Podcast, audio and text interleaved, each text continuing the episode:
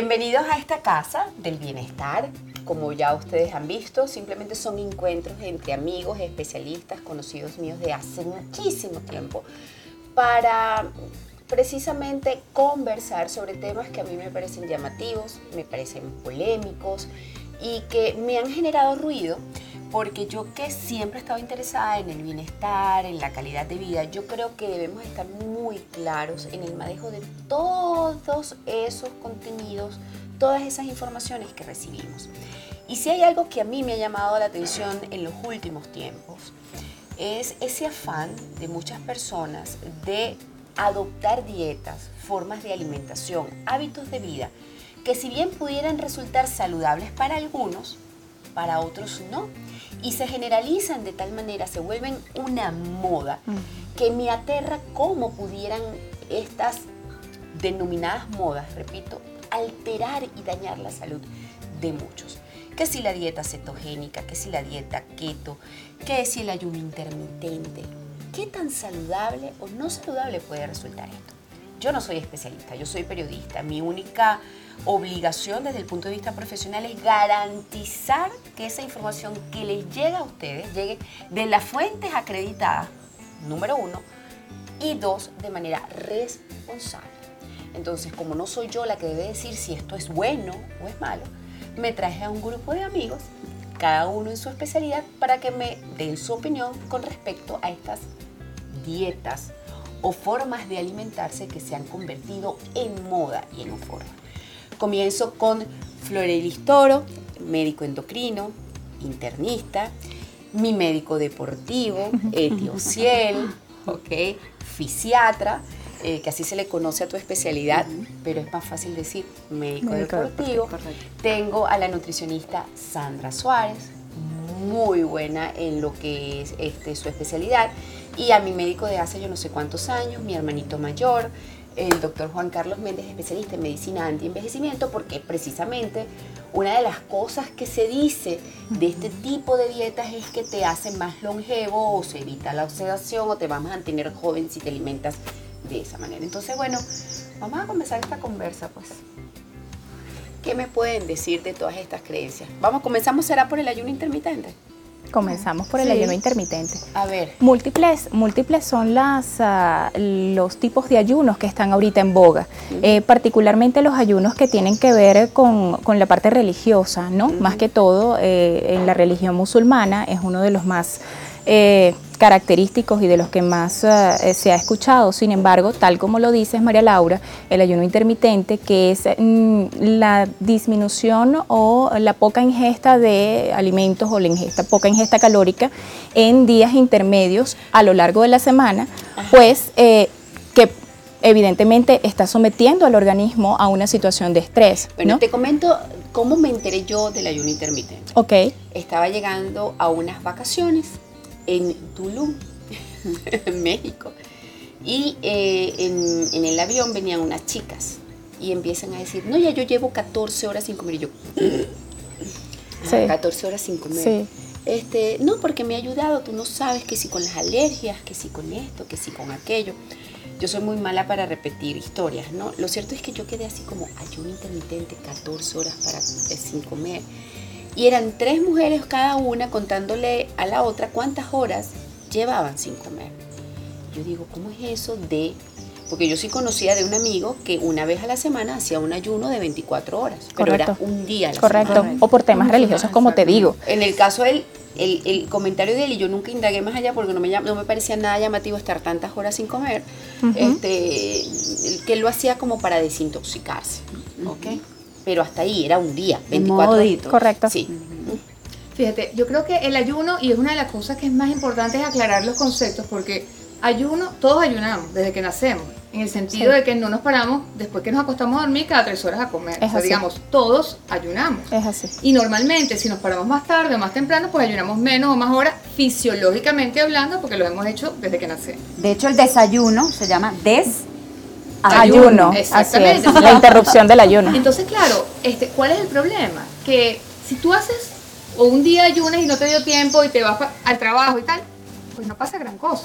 Pero el cuerpo humano tiene mecanismos, muchos mecanismos para evitar la desnutrición. Tú puedes ser lo gordo que tú quieras, porque tu organismo no tiene mecanismo de defensa contra la obesidad, pero sí contra la desnutrición. Y cuando él ve que está en emergencia, es decir, no me está llegando comida, al cerebro no le llegó glucosa, no me está llegando, empieza a activar su mecanismo de defensa. ¿Que ¿Cuál es? Bueno, como nosotros cuando nos quedamos sin dinero. Si nos quedamos sin dinero, ¿qué hacemos? Oye, no me voy a hacer las manos, pago el... O sea, empiezo a ahorrar. Eso es lo que hace el cuerpo. Empieza a ahorrar para mantener su reserva y usarla estrictamente en lo necesario. Por lo tanto, cuando tú conviertes el ayuno no fisiológico, es decir, después de levantarte, pasas 4, 5, 6, 8 o 10 horas, el cuerpo le estás diciendo, mira, ya yo me paré, estoy alerta, pero no hay nada que darte. Entonces el cuerpo comienza, punto uno, si aquí gastaba tanto, gasto menos. Así es. Cada vez que me den comida, voy a preservarla y la voy a acumular porque no sé cuándo me vuelven a dar. Y te vuelves eficiente reservando energía. Eso no es a corto plazo, porque a corto plazo, matemáticamente hablando, si tú dejas de comer 5 horas en las que te comías 500 calorías, bueno, mira, matemática. Esas 500 calorías que te dejaste de comer durante 7 días son 3.500 calorías, que son medio kilo. ¡Wow! Eso, digamos que eso es parte del balance, la sabemos. El problema está en que no son 500 calorías repartidas durante el día, manteniendo la homeostasis del cuerpo, sino que son quitadas después que ya vienes de un ayuno fisiológico donde te ya tus reservas del hígado, de glucosa y tal, se acabaron. Y cuando tú estás durmiendo, es verdad, tú requieres energía para mantener tus funciones vitales, pero es muy poca energía. Así es. Pero cuando ya estás alerta, tu gasto energético empieza a subir. Y entonces el cuerpo, el ayuno funciona inicialmente por ese desbalance y porque tu cuerpo va a su banco de grasa a quitar eso que le quitaste. Pero después no. Después lo que hace es volverse eficiente en cada cosa que hace. Es así. Y entonces Es eso así. hace que a la larga Es así. Este, te deteriores. pues. Es Por así. eso que se llama ayuno intermitente, porque la idea no es estar ayunando de una manera regular, Continua. de una manera eh, continua. O sea, Así todos los días no vas a desayunar, porque vas a dañar el Ahora, metabolismo. pero tengo entendido que también son esquemas de alimentación que se prescriben en ciertos momentos y ante ciertas patologías. Es correcto, Ajá. es correcto. Por ejemplo, en el caso de, el, eh, hay estudios definidos en el cáncer, en donde ha tenido, pacientes con cáncer han tenido una buena evolución con temas de ayuno intermitente, ¿ok?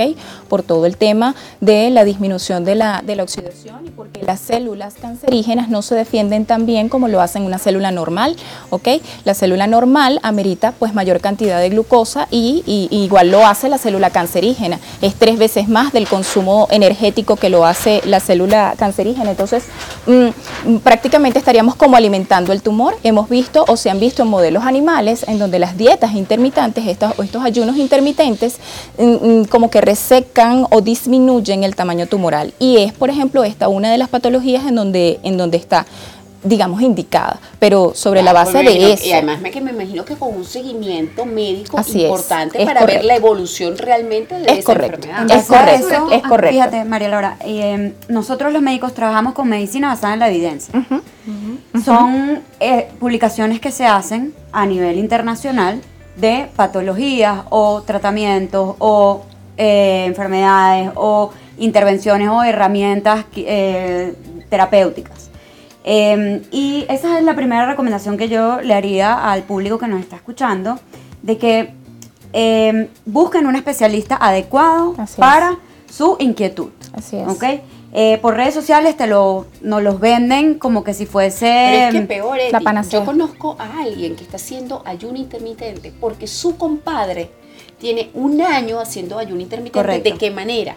Él te come, cena a las 4 de la tarde y vuelve a desayunar al día siguiente a las 8 de la mañana. Es decir, pasa 14, 16 No, horas sí, sin comer no. y ya tiene un año en ese tema. Ese No. compadre, ¿dónde, ¿de dónde sacó esa información? Probablemente Así de es. un- un- la red No social sé. de alguien.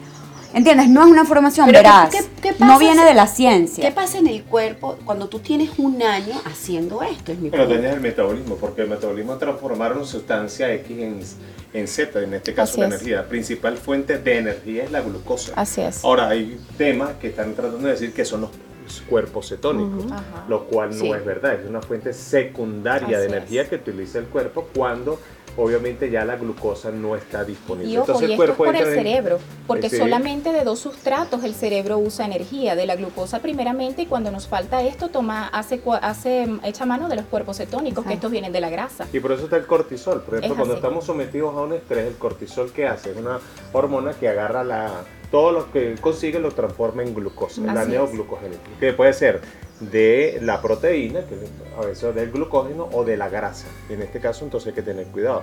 Porque si una persona está muy estresada con un agotamiento supernal, lo que tiene es agotar, a ponerse peor es el remedio que la enfermedad. Por lo tanto, las dietas, siempre yo lo he dicho, no sirven. Comienzan hoy, Así es. terminan mañana y sigue Así siendo es. lo mismo. La idea es hacer una Ah. alimentación basada en cada tipo de persona. Cada persona Tu grupo sanguíneo juega Así un es. rol, todo, todo El hay que deporte individualizar, hay que individualizar. Yo siempre le digo a los pacientes, eh, ¿cómo pretendes tú, si posterior a 12 horas de, de- de descanso, que tradicionalmente no hacemos ninguna, ninguna, Ingesta eh, ninguna ingesta alimenticia y ninguna actividad, posteriormente a estas 12 horas tú, que el cerebro además sigue latiendo usando glucosa, el, cerebro, el, el corazón perdón, sigue latiendo usando glucosa, el cerebro sigue trabajando aunque estemos dormidos y, y para todas estas actividades se usan energía. Entonces, eh, posteriormente, si tú has demandado durante toda una noche, ¿cómo pretendes permanecer en un ayuno al día siguiente estando en actividad física, como lo dice la Fíjate, hay una cosa importantísima y, y yo creo que es importante darle a la gente elementos claves para que ellos verifiquen si lo que estamos diciendo es verdad.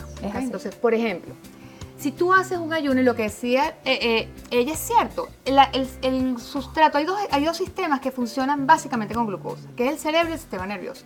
Pueden usar los cuerpos cetónicos, pero no es combustible de, de Así elección. es, así Ahora. ¿qué pasa en el cuerpo cuando estés con actividad, sin actividad, como sea, tu cerebro siempre funciona Sí. y siempre demanda glucosa. Y se ha estimado que la cantidad que necesita un organismo son 100 gramos de glucosa al día. ¿ok? Ahora, suponte que tú no tienes carbohidrato. El proceso que el cuerpo utiliza para producir se llama gluconeogénesis o neogluconeogénesis. Y el principal sustrato son las proteínas. Es decir, además ineficiente. ¿En qué sentido? Cada gramo de glucosa para ser sintetizado necesita 1.7 gramos de proteína para su síntesis. Matemática pura. Si yo un día hago ayuno completo y necesito 100 gramos de glucosa para mi cerebro, voy a emplear 170 gramos de proteína de mi músculo, porque es que no tenemos un baúl de proteína para usar en emergencia. Nuestro, nuestra reserva de proteína es el, El músculo y las músculo. vísceras, pues, pero el músculo. Por lo tanto, si yo tengo un día y son 170 gramos de proteína, cada 7 días yo necesito un kilo de proteína que viene de mi músculo. Por eso que la pérdida inicial es tan rápida, porque es agua, es muscular y Proteína. algo de grasa. Entonces, No, resumiendo, a ti te dicen, no.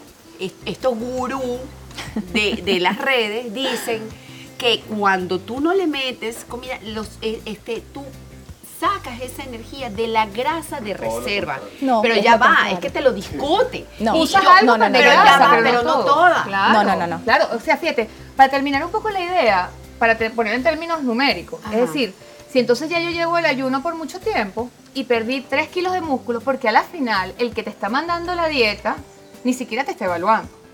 Pero uno que además yo veo el paciente que me montó los cachos con la dieta y vuelve a venir y tengo la historia durante los 27 años que llevo trabajando, entonces tú comparas, mira, te fue buenísimo aquí con la grasa, pero perdiste 4 kilos de músculo. Por cada kilo de músculo, el cuerpo deja de quemar 70 así. calorías en ayuno. Por lo tanto, es decir, que durante ese tiempo, esa persona con lo que antes adelgaza ahora se mantiene o engorda, porque además su cuerpo activo ya gasta menos calorías. Entonces, Sí. tú dices, bueno, es verdad, hay cosas que te funcionan para adelgazar, pero ¿a costa, ¿Costa de, de qué? qué? Permíteme decirte que Ese, ese es, mi, ese es siempre mi argumento. ¿A costa de qué? es el secreto de la eterna juventud. Así es. Exactamente. Así Y es. una persona que pierde músculo está envejeciendo progresivamente sin darse cuenta. ya naturalmente, el ser Que te lo humano, diga el doctor. A partir de los 20 años pierde músculo, eso se llama sarcopenia. Sarcopenia. Fisiológicamente nosotros vamos perdiendo músculo progresivamente a expensas de un por ciento por año. Entonces si además tú le agregas a propósito perder músculo, es verdad, te vas a ver más flaco, o sea, vas a- te vas a ver estéticamente más flaco inicialmente, pero la pérdida no fue fisiológica. La pérdida fue de tu motor. Bajo de- estrés. de- entonces, después en el rendimiento deportivo eso se va a ver. A lo mejor no a corto plazo, pero a largo plazo Es sin duda. A ver, ¿qué, ¿qué pasa con esas personas que hacen ayuno intermitente como este eh, señor que vamos a llamarlo el compadre? Que tiene un año y medio, el compadre. El compadre. Que sabrá que le estás nombrando, será- además. Yo me imagino que cuando vea esto sabrá, Sabrá quién es quién el es el compadre. compadre. Hola, compadre. Hola, Y compadre. además es hombre. No, pero tiene, ya- ya sí, sabemos que no, es hombre, claro. No, y tiene un muy buen físico. Ah. ¿ok? Este, a lo mejor no Volvemos sé, a lo mismo, a costa de qué. a no sé, no sé, pero tiene, buen, tiene buena musculatura, está fit y esto. Pero entonces el compadre de, eh, cena a las 4 de la tarde y va al gimnasio en ayuna. Terrible.